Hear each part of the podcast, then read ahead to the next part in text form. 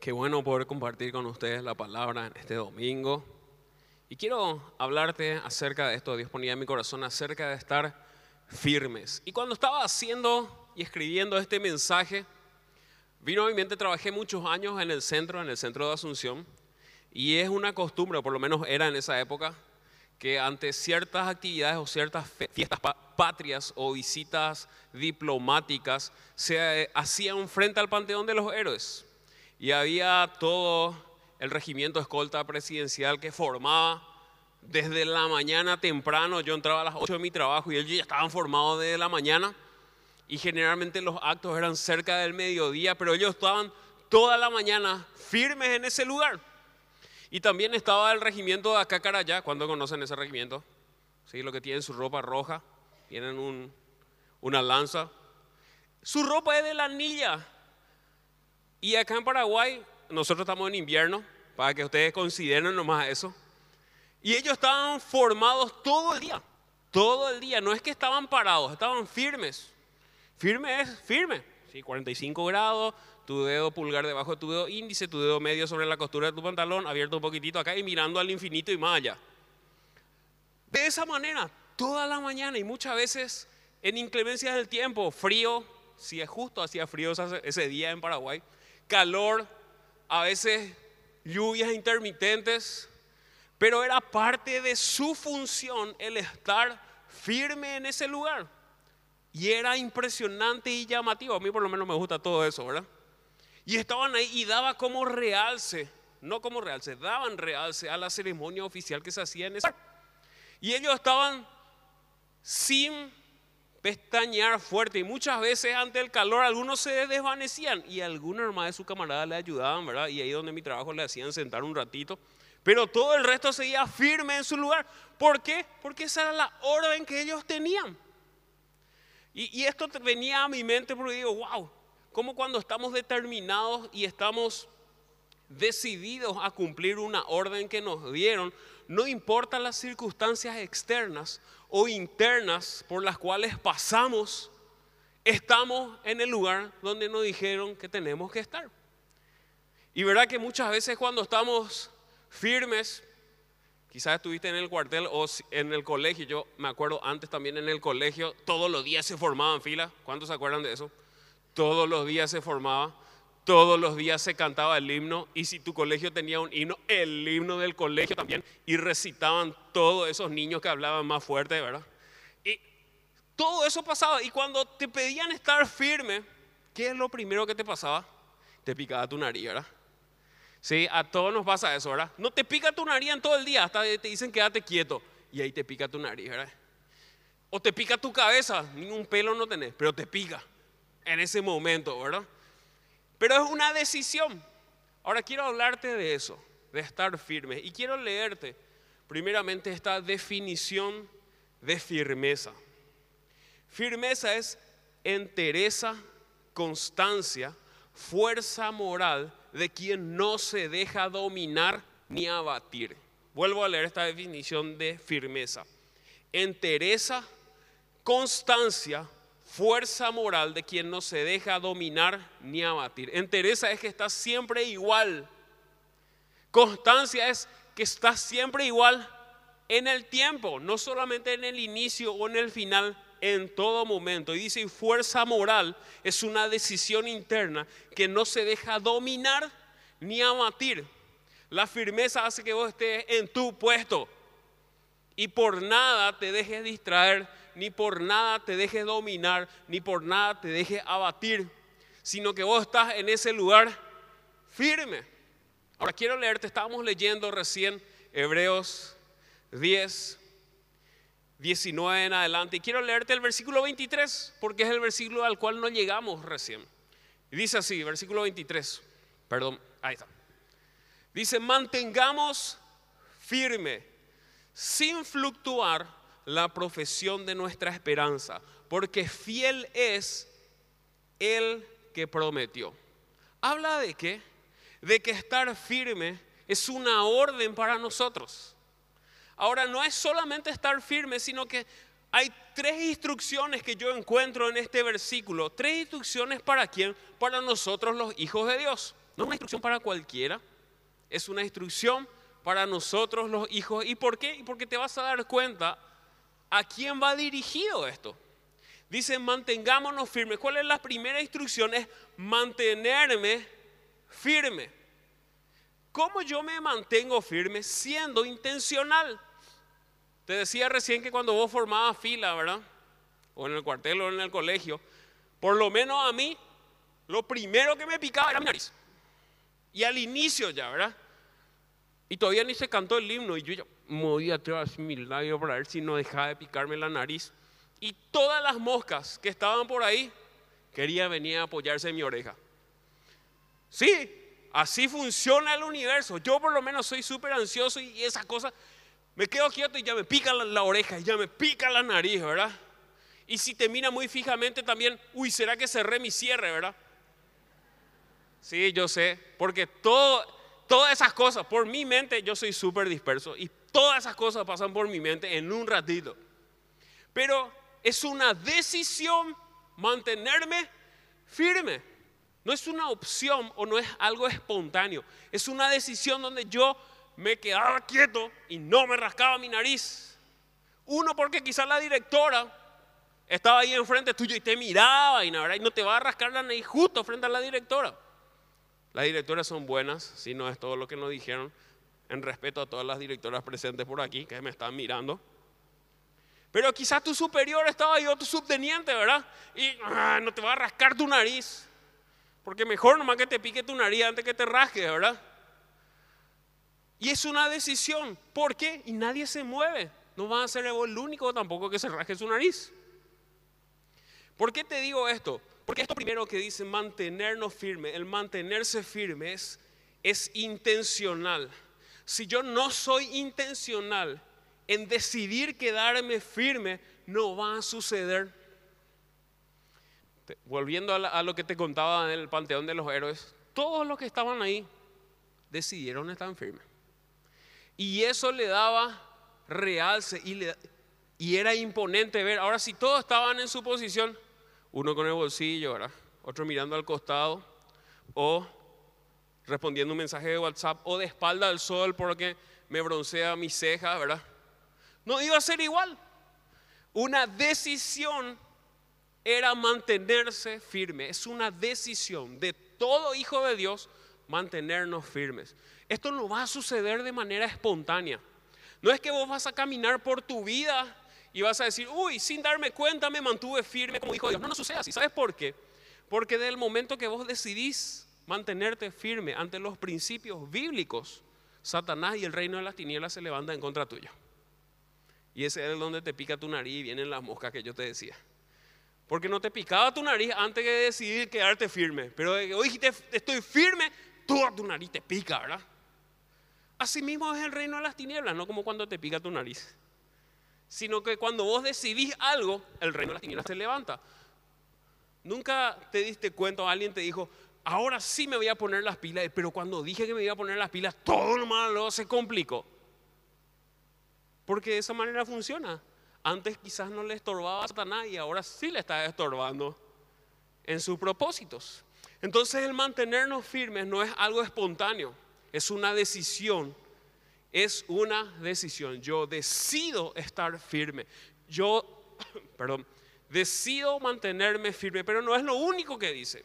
También dice sin fluctuar. Entonces yo primero me mantengo firme, pero también me mantengo sin fluctuar. Quiero leerte esta definición, yo te voy a leer muchas definiciones para que esto quede bien claro.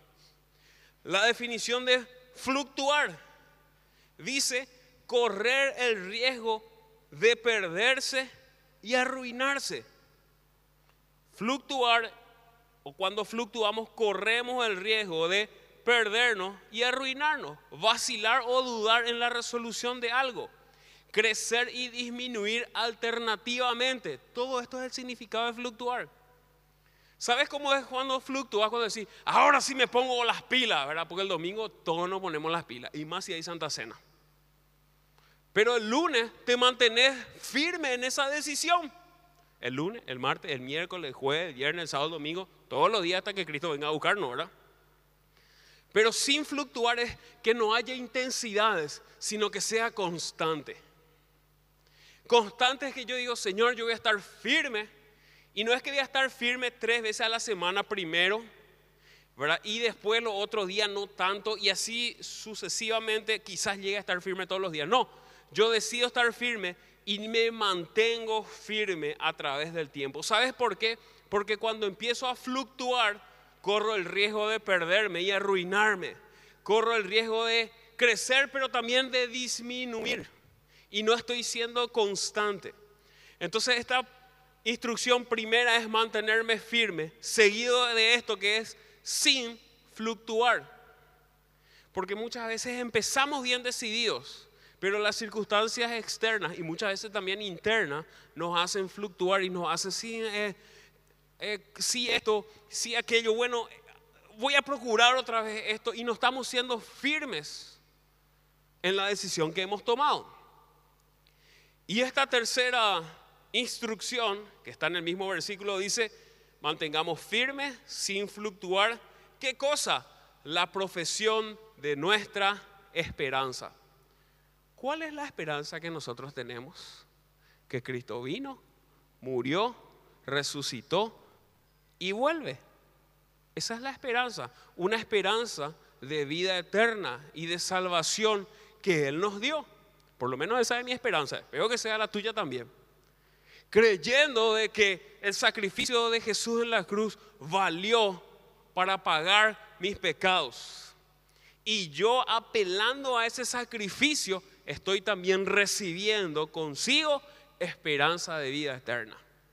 Y no solamente una esperanza de vida eterna, sino también una esperanza de propósito eterno. Esa es nuestra esperanza. Pero fíjense que no dice creyendo cada día nuestra esperanza. Dice profesando, porque dice la profesión, y cuando habla de profesión no dice que sos profesional en esperanza, sino de profesar nuestra esperanza. ¿Qué es profesar? Decirlo, no callarte. Quizás hoy yo sabemos y tenemos la esperanza de que Cristo viene a buscar a su iglesia en las nubes y ahí le vamos a recibir y vamos a estar juntos por la eternidad. Eso dice su palabra y esa es mi esperanza. Ahora, esto dice que nosotros tenemos que estar firmes y sin fluctuar en qué? En contar la esperanza que nosotros también tenemos. ¿Cómo llegaste a Cristo? Alguien te compartió la esperanza que tenía. Alguien te dijo, mira, esto yo creo y vos necesitas creer también. A esto yo o esta creencia yo abracé y vos necesitas abrazarla también. Yo le conocí a esta persona que se llama Jesucristo y vos tenés que conocerle también a esta persona que se llama Jesucristo. Eso es mantener firme y constante, sin fluctuar, la profesión de nuestra esperanza. No es que solamente yo me mantengo firme, por supuesto necesito mantenerme firme y sin fluctuar primeramente para poder que para poder seguir anunciando el evangelio que son las buenas nuevas de salvación. Necesito seguir haciendo eso. ¿Sabes por qué? Porque hay mucha gente todavía que necesita escuchar. Pero ¿cómo van a escuchar si nadie les predica? Así dice la palabra. Hermosos son los pies de los que anuncian el Evangelio de paz. Dios y Jesucristo, que es nuestra cabeza, necesita de nosotros para que su propósito para con la humanidad se cumpla. Él no va a venir a buscar a su iglesia hasta que todos hayan oído, dice la palabra de Dios. Y Él no está retrasando su venida como muchos lo tienen por tardanza, dice sino que Él es paciente, no queriendo que nadie se pierda, sino que todos procedan al arrepentimiento. Eso dice la palabra de Dios. Eso quiere decir que, ¿qué está esperando Jesús? Que nosotros nos mantengamos firmes y sin fluctuar, ¿qué cosa? Profesando la esperanza. Uy, ahí se complicó un poquitito más. Qué lindo estaba eso, mantenernos firmes. Sí, nos mantenemos firmes pero no dejamos de anunciar la esperanza a la cual nosotros nos hemos agarrado. Dice, porque fiel es el que prometió. Mantenernos firmes, sin fluctuar y profesando nuestra esperanza. Quiero leerte esta definición de profesar. Profesar es tener o mostrar un sentimiento o una actitud hacia alguien o hacia algo. Defender o seguir una idea o doctrina. Tener o mostrar un sentimiento o una actitud hacia algo. Fíjense que dice tener y también dice mostrar. Defender y también dice seguir una idea o una doctrina. Cuando nosotros profesamos nuestra esperanza, no detenemos lo bueno que hemos recibido, sino que lo compartimos. Pedro y Juan cuando estaban presos, y es la primera vez que estuvieron presos de que ellos empezaron a predicar solo sin Jesús y lleno del Espíritu Santo, ¿qué dijeron ellos ante las autoridades?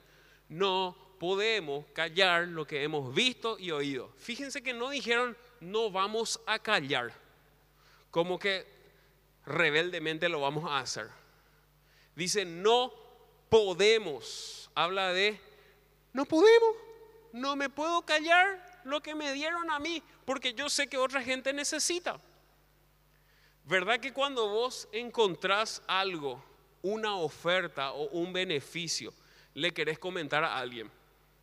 Vos sabés que hoy es oferta de verduras y frutas en el súper, ¿verdad? Vos sabés que, y hay una tienda de zapatos cerca de mi casa. Esa tienda está con 70% de descuento. Explota, yo no puedo ni caminar en mi cuadra ese día. Y todo el mundo le cuenta, vos sabés que compré esto ahí cerca y tenés que aprovechar. ¿Verdad que somos así? ¿Somos o no somos así? Sí, somos así, somos chismosos con los beneficios. ¿Por qué no contamos de la misma manera? El mayor beneficio al cual nosotros fuimos llamados, que es la salvación y la vida eterna en Cristo Jesús. Necesitas de esto. Mira que esto me dieron y vos lo que necesitas es esto. Tenés que venir. El tema es que muchas veces tenemos un tabú acerca de hablar de esto. No, ¿y qué le voy a decir? Y, y si me dice no, y si te dice no, bueno, está, ya, ¿verdad? Y, pero, ¿y qué, qué, le decir? Tengo que empezar a contarle de Génesis 1. En el principio Dios creó los cielos y la tierra, ¿verdad? No. Dice la palabra de Dios que el Espíritu les daba a ellos de qué hablar. Y la gente se maravillaba. Aún los estudiosos de la ley, de los discípulos, se maravillaban de ellos porque hablaban con tanta elocuencia. ¿De dónde salieron estos que hablan tan valientemente y tan espectacularmente? ¿Sabes por qué? Porque el mayor interesado en que nosotros no callemos es Jesucristo. Por eso nos envió a su Espíritu Santo. Porque Él es el mayor interesado. Cuando tu líder te dice, tenés que abrir tu célula, papá. No es porque tenemos que hacer números y cuántas células tenemos en CFA No, es porque a través tuyo hay más gente que va a escuchar el beneficio al cual vos viniste, a Jesucristo. Y tenés vergüenza vos de hablarle, de abrir tu célula, invitarle vos a tu célula, a la célula a la cual asistís. Ahora, siguen las instrucciones. Primero estaban las instrucciones, tres instrucciones, y después vienen otras recomendaciones. En el versículo 24 y 25 dice lo siguiente. Consideremos, perdón, y considerémonos unos a otros para estimularnos al amor y a las buenas obras. No dejando de congregarnos como algunos tienen por costumbre, sino exhortándonos y tanto más cuando veis que aquel día se acerca. Y vienen tres recomendaciones más. Dice, considerémonos unos a otros para estimularnos al amor y a las buenas obras. En otra versión dice, animémonos y motivémonos. Estamos firmes sin fluctuar y profesamos la esperanza. Pero también, ¿qué hacemos? Nos animamos y nos motivamos unos a otros. Estar firmes, sin fluctuar, profesando, es para que todo el mundo escuche. Pero, pero esto que dice siguiente, y consideremos unos a otros, habla de animarnos y motivarnos unos a otros, habla entre nosotros. Vamos, Antonella, vos podés. Romy, no te detengas. Necesitamos hacer esto. Vamos, vení hacer. No vayas a tener vergüenza. No sé qué decir, no importa, yo me voy a ir contigo. Ahora, ¿dónde nosotros nos animamos y nos motivamos unos a otros? En el contexto correcto. ¿Dónde eso es? En tu célula, en la iglesia, en los ministerios, en tu familia, en tus amigos, pero ¿qué clase de amigos? En el contexto y en el entorno correcto. El entorno correcto siempre te va a motivar a más. El entorno correcto siempre te va a empujar a hacer lo correcto. Por eso es importante que voluntariamente e intencionalmente vos te rodees del entorno correcto. El que participes en una célula, una célula es un grupo pequeño que, tiene por fin, por supuesto, también compartir la palabra, pero también velar por las necesidades de un grupo más pequeño. Yo no me puedo enterar de todas las situaciones que ustedes tienen. Pero quizás otra persona en un grupo más pequeño sí lo puede hacer.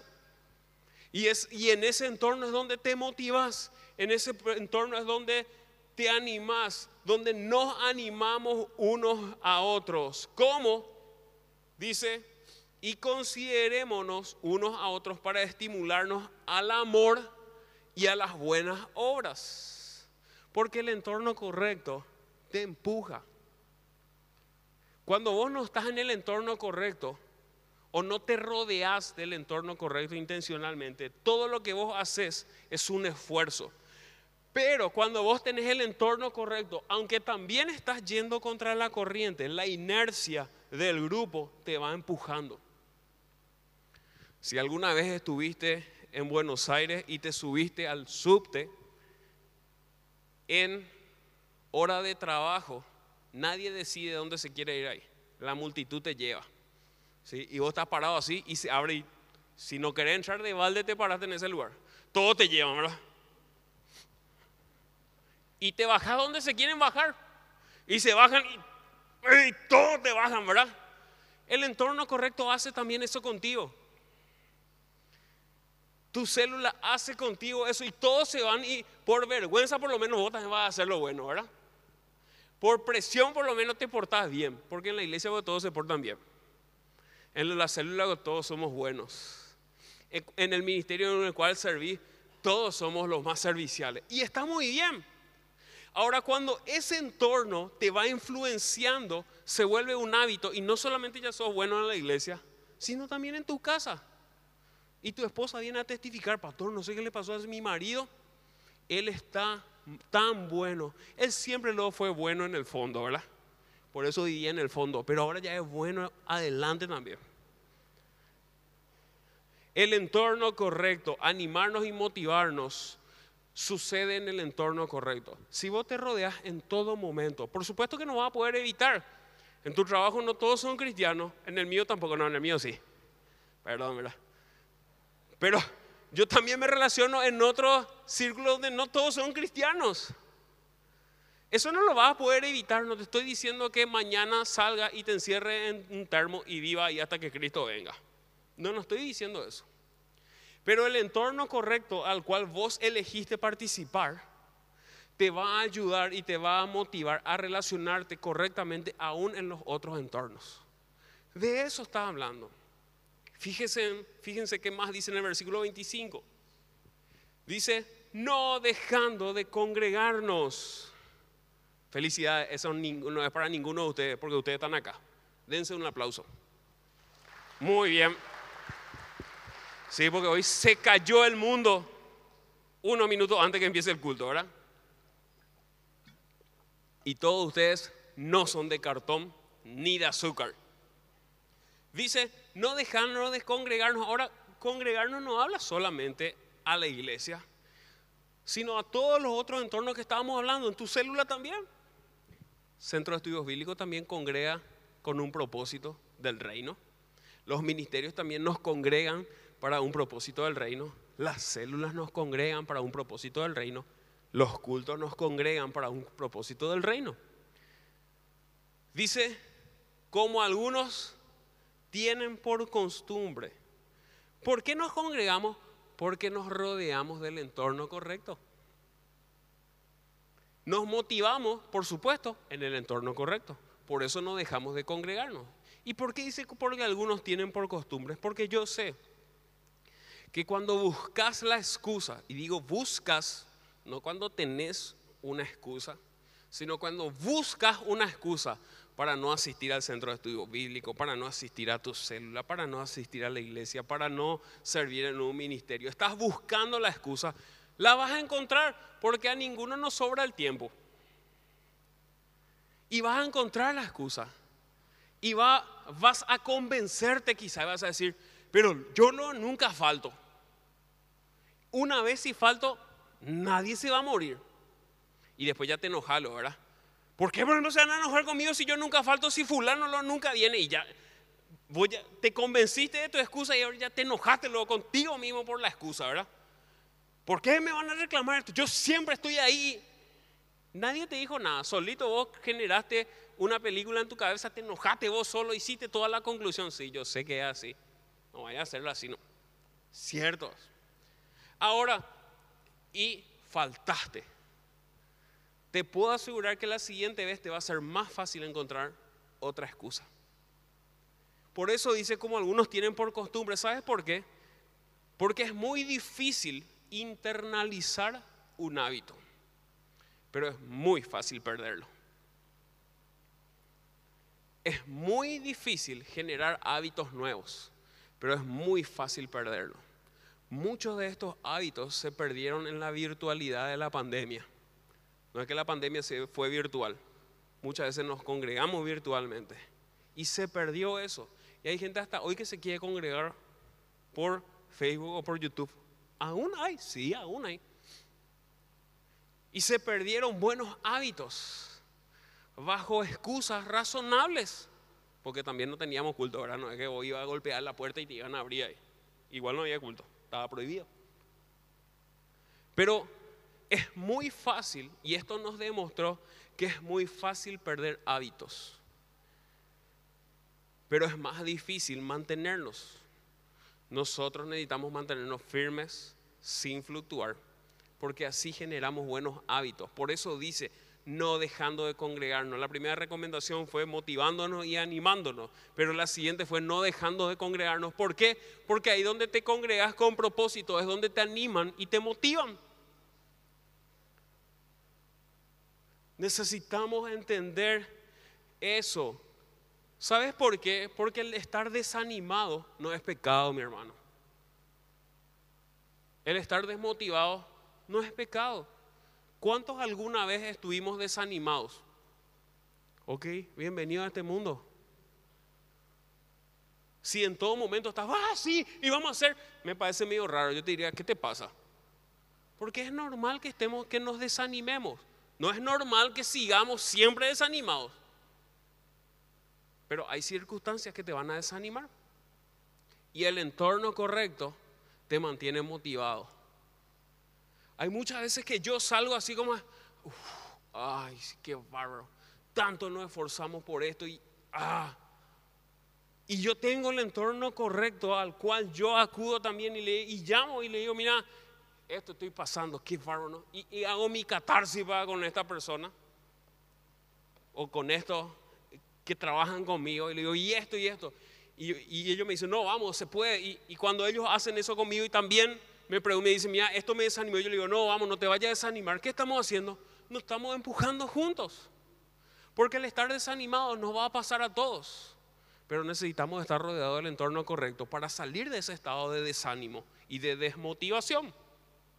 Entonces esta primera recomendación es animarnos y motivarnos, la segunda es no dejarnos de congregarnos y la tercera está en el versículo 25, si me ayuda la gente en la alabanza, por favor. Dice,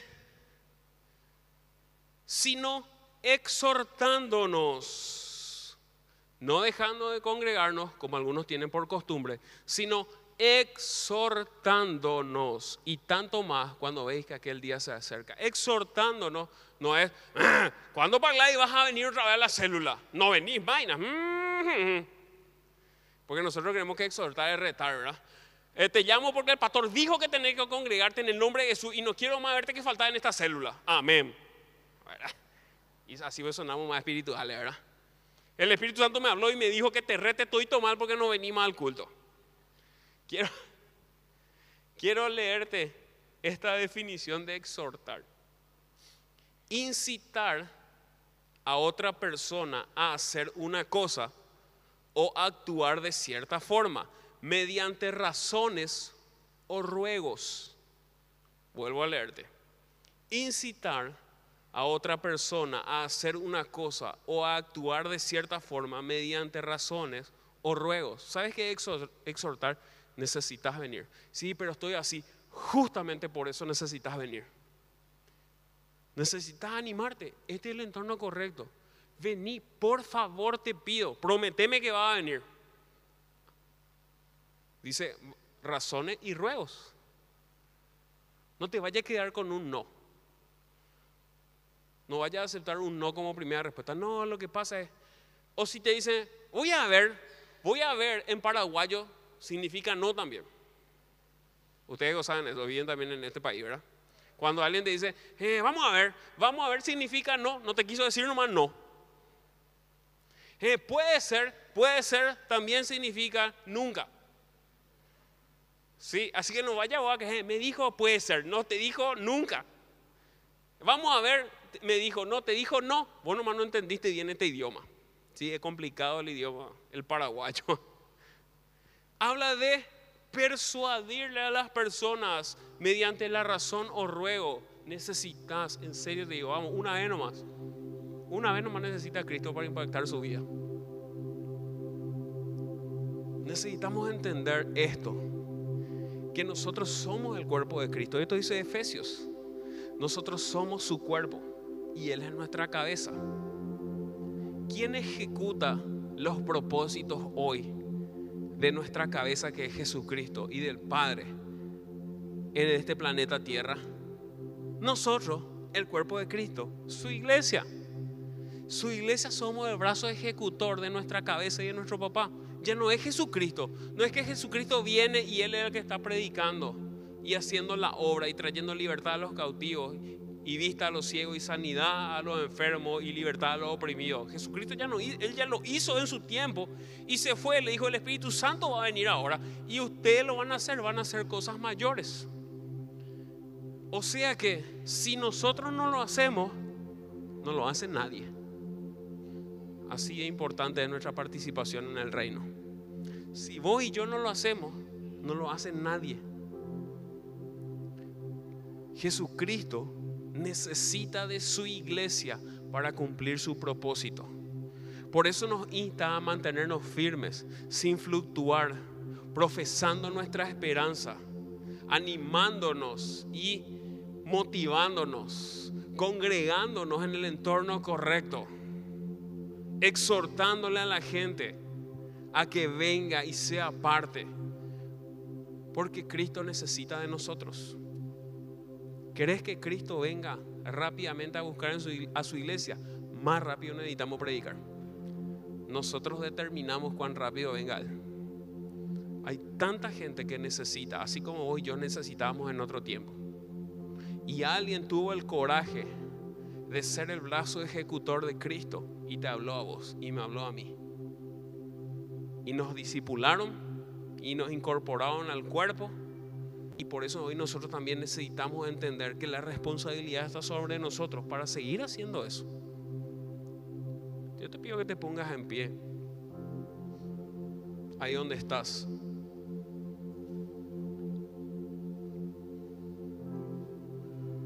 Y podamos hacer este compromiso con Dios